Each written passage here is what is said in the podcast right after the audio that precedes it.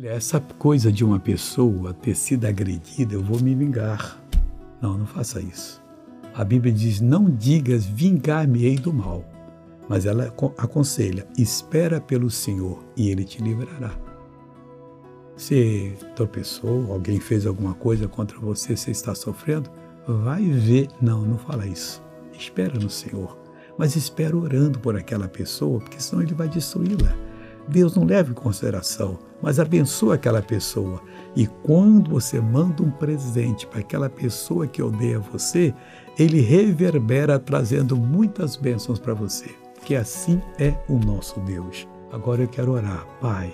Eu estou unindo a minha fé nesse dia, ó oh Deus, final do mês de julho, para abençoar todas as pessoas em o nome do Senhor Jesus.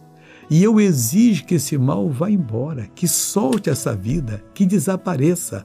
Não pode continuar mais. O espírito de doença, de sofrimento, você está amarrado, acorrentado, vencido, e eu ordeno: solte essa pessoa, vá embora e não volte mais, em nome de Jesus. Amém.